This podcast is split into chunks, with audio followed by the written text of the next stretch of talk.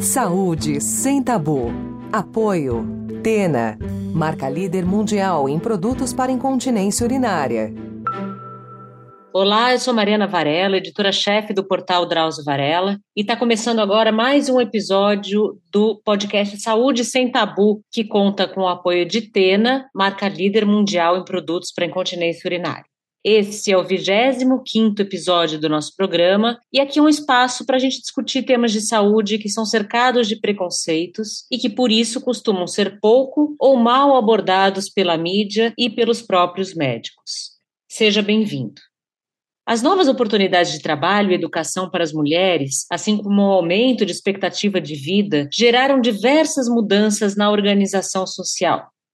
Uma das maiores mudanças no papel social feminino é que as ambições de realização pessoal vão além da vida familiar. Mas isso não anula o desejo de ter filhos. Muito pelo contrário, esse desejo pode permanecer, mas tem sido cada vez mais postergado. Se na década de 1960 considerava-se dos 18 aos 25 anos, mais ou menos, como a faixa etária ideal para engravidar, hoje isso mudou. Inclusive, muitas mulheres estão buscando a maternidade depois dos 40 anos, o que é chamado de gravidez tardia. Nem sempre essa gravidez tardia é possível, pois nessa fase a mulher tem menos óvulos e cai a sua chance de engravidar. Também pode ser uma gestação que apresenta mais riscos, porém a mulher pode sim ter filhos, é uma opção viável e saudável, depende de cada caso. Conosco hoje está a doutora Evelyn Prete, ginecologista e obstetra, que explicará em mais detalhes quando a gravidez é tardia, como é possível conduzi-la com segurança, enfim, a gente vai conversar um pouquinho sobre esse tema. Muito obrigada, doutora Evelyn, bem-vinda. Oi, gente, obrigada pelo convite. É um prazer para mim estar aqui hoje falando desse assunto que eu particularmente amo, né? Amo falar de gestação. Obrigada. Para a gente começar, eu queria saber se tem uma definição médica, né, para a gente considerar a partir de que idade é considerado gravidez tardia. Tem, tem. E é uma definição um pouco injusta do aspecto de vista social, né? Mas, infelizmente, do aspecto de vista médico, acima de 35 anos a gente já chama de uma gravidez tardia, ou também o termo de idade materna avançada. A gente tem essa nota de corte aí a partir dos 35 anos de idade. E se a mulher decidir, por, ou se acontecer, né, de, dela ficar grávida após os 35 anos, o que, que, é necessário ela saber antes de tomar essa decisão? Quando ela pode tomar a decisão, né? Quando não acontece inesperadamente, assim, sem ela estar tá planejando. Se ela estiver planejando deixar a gestação para após os 35 anos de idade, é importante que ela tenha em mente que talvez seja um pouco mais difícil de engravidar, então talvez o processo da gestação leve mais tempo para acontecer. Existem alguns riscos maiores para algumas doenças, tanto às vezes ela já ter desenvolvido antes da gestação, então quanto mais tempo vai passando, mais os riscos de a gente ter uma hipertensão, uma diabetes, às vezes por história familiar, por hábitos de vida, e eu já engravidar com essa doença, ou ainda aumenta os riscos dessas doenças doenças se instalarem na gestação. Então, aumenta o risco de uma hipertensão na gestação, de uma diabetes gestacional, aumenta o risco de abortamento, né? Então, às vezes, essa paciente deixa para gestar com 40 anos de idade e a primeira gestação demora um ano para acontecer e quando acontece, ela perde. E aí a gente já perdeu mais um, dois anos aí de fertilidade. E aumenta também um pouquinho o risco de algumas síndromes, especialmente a síndrome de Down e malformações também no feto. Agora, nessa fase também pode ocorrer a perimenopausa, né? E eu queria saber de que maneira isso afeta a fertilidade e também que se definisse o que é perimenopausa para quem não sabe também. Sim, a perimenopausa é um período que pode durar anos, né? Não tem um tempo definido, que é o período de transição da minha vida fértil para minha vida infértil, que seria a menopausa. A menopausa propriamente dita, é uma data, né? Ela só é uma data. Quando que eu estou na menopausa? Quando eu fiquei exatamente um ano sem menstruar. Eu tenho que ficar esse um ano inteiro completo sem menstruação, aí eu posso falar que eu estou na menopausa. Mas a perimenopausa, ela começa alguns anos antes da menopausa e pode se instalar até alguns anos depois. Então, eu começo a ter alguns sintomas de, é o que a gente chama de insuficiência ovariana, né? Meu ovário não tá funcionando muito bem. Então, eu posso começar a sentir aquele calorzão, eu posso começar a ter irregularidade menstrual, posso ter problema para dormir, posso ter alteração do meu humor. Tudo isso vai caracterizando a perimenopausa. E é possível gravidez nessa fase de perimenopausa e durante a menopausa também pode acontecer? Na perimenopausa, ainda assim, embora muito mais difícil, porque se eu tô na perimenopausa, meu ovário já não tá funcionando direito. Então, possivelmente, o meu ovário já não tem muitos óvulos e eu posso ter vários meses que eu não ovulo de fato. Mas ainda pode acontecer. Agora, na menopausa, depois de eu ficar um ano sem menstruar, aí não tem mais como, porque aí meu ovário parou de funcionar. E a parada de função do ovário é justamente a parada da ovulação. Eu não ovulo mais. Aí, depois da menopausa, somente por métodos de fertilização. Então, você falou agora que depois, né, com, com a avançada idade, né, a função ovariana vai diminuindo, né, você vai ficando mais difícil engravidar, mas ainda tem mulheres que querem tentar a gravidez, né, que e tentam a, a gravidez pelo método natural, não conseguem e começam a pensar em gravidez assistida. Quais são os métodos que poderiam ser indicados para a mulher que opta por ter filhos depois dos 40 ou em torno dessa idade e não consegue uma gravidez natural?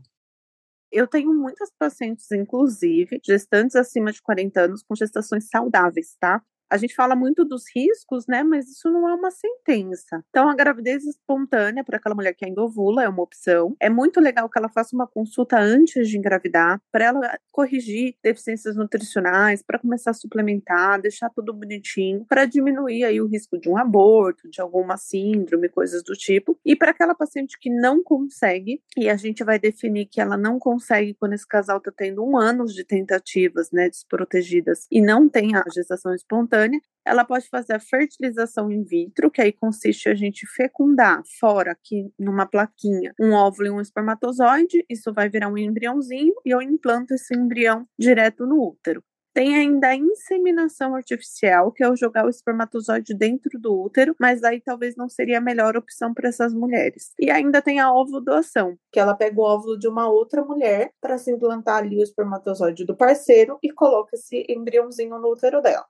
É importante ressaltar que essa ovodoação tem que ser feita por uma doadora que seja uma familiar de até quarto grau com um filho vivo. E esse ovo não pode ser vendido, ele tem que ser doado. Aqui no Brasil não é permitido a compra de óvulos. Uhum. Agora, doutora Evelyn, a gente tem ouvido falar muito de congelamento de óvulos, né? Geralmente a busca por isso a mulher que não quer ter filhos naquele momento, ou não tem nenhum parceiro, quer esperar um pouco mais, então ela parte para o congelamento de óvulos. Você pode explicar um pouquinho mais de como funciona esse método, se ele funciona mesmo, né? E como é feito? Ele funciona bastante, eu acho um método maravilhoso. A única desvantagem dele é que ele é pouquíssimo acessível, ele ainda é um método muito caro né? Mas se ele fosse um pouquinho mais acessível, seria uma opção ótima para muitas mulheres. Uma outra desvantagem dele também é que ele é um processo que acontece o quê? A paciente tem que passar por um estímulo hormonal para fazê-la ovular mais. E aí esse estímulo hormonal tem seus efeitos colaterais, né? Hormônios têm efeitos colaterais, então não é tão light, tão tranquilo para a mulher que passa, mas aí os óvulos estando lá, é captado esses óvulos, eles são todos congelados. E qual que é a importância desse congelamento? Porque eu estou congelando o óvulo naquela idade. Então, se eu estou congelando meu óvulo com 30 anos e eu resolvo gestar com 40 anos, os riscos da minha gestação são considerados por uma mulher de 30 anos, não por uma mulher de 40. Porque a idade genética do meu material genético, que vai compor 50% do meu bebê, ele tem 30 anos. Então, isso impacta muito e melhora muito os riscos associados à idade. E dá para a gente saber mais ou menos né, uma média da taxa de sucesso de uma gestação espontânea depois dos 40 anos e também falar um pouquinho da gravidez assistida, né? Se essa taxa aumenta ou não, enfim. Olha, alguns estudos sugerem que depois dos 40 anos, a taxa de, de ovulação, a minha reserva ovariana, ela fica em torno de 2% somente. Então, cai muito. Com a fertilização in vitro, a gente consegue aí jogar as taxas de sucesso para mais de 50% exceto algum caso ou outro que tem uma baixa reserva, que tem alguma doença crônica que impacte a infertilidade. Mas a fertilização aí tem dado a possibilidade de muitas mulheres realizarem o sonho da maternidade com idades muito avançadas, né? A gente tem um caso famoso agora, a Cláudia Raia, né? Com 55 anos. Pois é, que ninguém esperava, segundo ela, nem ela mesma esperava, né? E aconteceu. É difícil, mas pode, né? Ela não esperava que fosse dar certo, né? Porque ela já estava na perimenopausa, né? Isso. E aí ela não esperava que ela fosse ter óvulos ainda e sobrou um lá para ela conseguir fecundar. E eu queria saber um pouquinho também da gestação in vitro. Também é um método que não está acessível para todo mundo. Quer dizer, até tem disponível no SUS, mas todo mundo diz que as filas são muito grandes, que é difícil conseguir. E no sistema privado é um procedimento caro. E muita mulher diz também, doutora Evelyn, que é um procedimento que implica um desgaste emocional, principalmente, muito grande, né? Porque além da parte física, né, de todo esse estímulo hormonal que você mencionou, tem a frustração de não conseguir, nem sempre dá certo da primeira vez enfim, queria que você falasse um pouquinho disso. Exato, a fertilização ela tem essas questões associadas, né? Primeiro, o investimento financeiro do casal é muito grande, sim, é um tratamento também pouquíssimo acessível no, no, nas clínicas particulares, é bem caro. Tem todo o comprometimento. Então, a paciente da fertilização ela é uma paciente que tem que ser acompanhada diariamente, né? É comum as fertileutas, que são os médicos que fazem essa fertilização, criam grupos com essas pacientes no WhatsApp, por exemplo, que tem ela, tem o marido, tem o fertileuta tem um, um, embriologista, tem o pessoal do laboratório que fica falando para o paciente dia a dia o que está acontecendo lá, se o embrião está replicando. Porque, por exemplo, eu posso captar oito óvulos e vou fertilizar os oito com espermatozoide. Não quer dizer que serão os oito que virarão embriões saudáveis para eu implantar. Então já começa aí a primeira barreira, né? Então, às vezes a gente desenvolve oito lá e só três evoluem para um embrião saudável. E aí, para o número de embriões para eu implantar, depende da idade. Tá? Aí vamos lá, vou colocar um embrião. Esse um embrião pode ser que não dê certo na primeira vez, igual você falou. E tem uma expectativa muito grande daquele casal. Primeiro que eles já são um casal tentantes de anos, provavelmente, né? Quem vai para FIV já passou por outros tratamentos diversos, já estão esperando aí a maternidade acontecer há muito tempo. Aí vai na FIV naquela esperança de agora vai e às vezes na primeira também não acontece. Por isso é muito importante, mesmo na paciente que for fazer fertilização, ela ter uma consulta pré-concepcional, porque não basta a gente ter a sementinha, né? A gente tem que deixar a casinha também bem ajeitadinha. Então tem que fazer todo o rastreio, suplementar suplementar o que tiver que suplementar, mudar o hábito de vida que não tiver muito bom, para fazer tudo o melhor ambiente possível para na hora da transferência dar tudo certo. E quais são os principais riscos que uma gravidez tardia pode apresentar, primeiro para a mãe e também para o bebê? Para a mãe tem aquelas questões de desenvolver as doenças, né? A hipertensão, a diabetes, desenvolver problemas no ganho de peso durante a gestação, desenvolver problemas como abortamento, as, é, parto prematuro também está associado com maiores, nós somos extremos das idades, tanto as mais novinhas quanto as mais velhas. Então essas intercorrências obstétricas e para o bebê síndromes genéticas, né, são mais prevalentes nas idades maternas mais avançadas. O próprio aborto, baixo peso ao nascer, tem algumas coisas que impactam aí na idade. Mas com o acompanhamento de pré-natal adequado, essa paciente fazendo tudo bonitinho no pré-natal, dá para ter uma gestação saudável tranquilamente. Existe alguma recomendação, uh, primeiro para a mulher que está querendo engravidar, né, antes dela engravidar, se ela tem que se atentar a algo antes de engravidar, e no pré-natal, o acompanhamento dessa mulher é diferente de uma mulher mais jovem? Em que sentido? É diferente. Primeiro que para paciente que quer engravidar, eu sempre falo para ela tentar agir como se ela já tivesse grávida. Então, prestar atenção em tudo que usa em casa, desde cosmético, maquiagem, perfume, protetor solar, é, sabonete que vai no rosto, até a alimentação, né? Exclui muito industrializado, açúcar refinado, refrigerante, já começa a adaptar. Se conseguir incluir, então, atividade física, fica show de bola. Isso tudo antes de gestar. E aí a gente passa numa avaliação, dosas, vitaminas, começa a suplementar principalmente ácido fólico, né? Que é para evitar malformação na coluninha do bebê. E isso de três a seis meses antes de gestar propriamente dito. Quando essa mulher gesta por fertilização in vitro, a gente vai ter que fazer um rastreio mais completo para doenças da gestação, como a pré-eclâmpsia, como a diabetes gestacional, às vezes fazer alguns ultrassons com mais frequência para verificar se a placenta está desenvolvendo direitinho, se o bebê está ganhando peso direitinho e ficar de olho também, pedir um controle maior da pressão arterial, pedir para de vez em quando ela verificar a glicemia e sempre cuidar muito bem da suplementação. É importantíssimo suplementação nessas mulheres em todas, mas nessa em especial. Então, suplementar uma vitamina D, suplementar um zinco, um ômega 3, são micronutrientes que impactam muito em qualidade na gestação. E quando uma gravidez tardia é desencorajada, existe alguma condição ou, alguma situação em que ela é desencorajada? Olha, assim, excluindo todas as possibilidades que a FIV nos traz, né? Porque com a fertilização, não pensando daí numa gravidez espontânea, mas com a fertilização, a gente consegue, inclusive, estudar geneticamente o embrião antes de implantar ele no útero da mãe. Então, já consigo ver se esse bebê vai ser geneticamente normal ou não.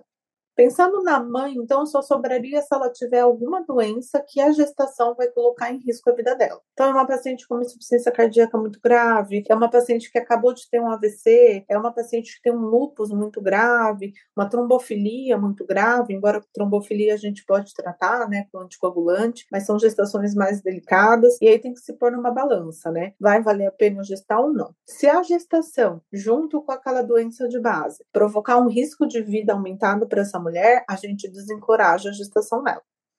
Agora, se a mulher também estiver bem de saúde e com embrião, com feto, também não tiver nenhum problema, essa gravidez é como a gravidez de uma mulher mais jovem, né, doutora? Não precisa ficar preocupada por ela estar um pouco mais velha, né? Desde que o pré-natal esteja correndo bem, né? Sim, sim, tem tudo para dar certo, é tudo bonitinho eu falo que depende muito do hábito de vida dessa mulher, né? Se for já uma mulher ativa, uma mulher saudável, ela pode ir muito melhor que muita paciente jovem, inclusive, tá? Pois é. Eu tenho uma paciente de 47 anos grávida no meu consultório e ela me dá um baile. Ela é atleta, a bichinha me supera em tudo. Então, muito vale do que a pessoa já traz da vida, né? Do que ela tem como hábito de vida. Isso impacta, acho que muito mais em gestação do que a idade propriamente dita. E depois, durante o parto, tem alguma diferença, algum cuidado uh, extra que a mulher tem que tomar? Algum tipo de parto mais indicado, menos indicado para a mulher com a idade um pouco mais avançada? Ou o parto pode ser normal, sem problemas, enfim? Não tem, o parto pode ser super normal. Eu fico assim, Olha, acho um absurdo quando me falam que, ai, mas você tá muito velha para parir, eu quero falecer. Isso é um absurdo, zero científico. Claro que as gestações às vezes precisam ser uma cesárea por mil e uma razões, mas a paciente vai obedecer as mesmas indicações que uma paciente mais jovem. A idade, o peso, o tamanho, a cor, nada disso pode ser indicativo de uma cesárea, ela pode ter um parto normal tranquilamente. É, eu quis te perguntar isso porque a gente ouve muito, né, que mulheres mais velhas têm que fazer cesárea, e, no entanto, não tem indicação médica pela idade apenas. Eu tive uma paciente esse ano, 41 anos, que pariu um parto natural, lindo, lindo de morrer.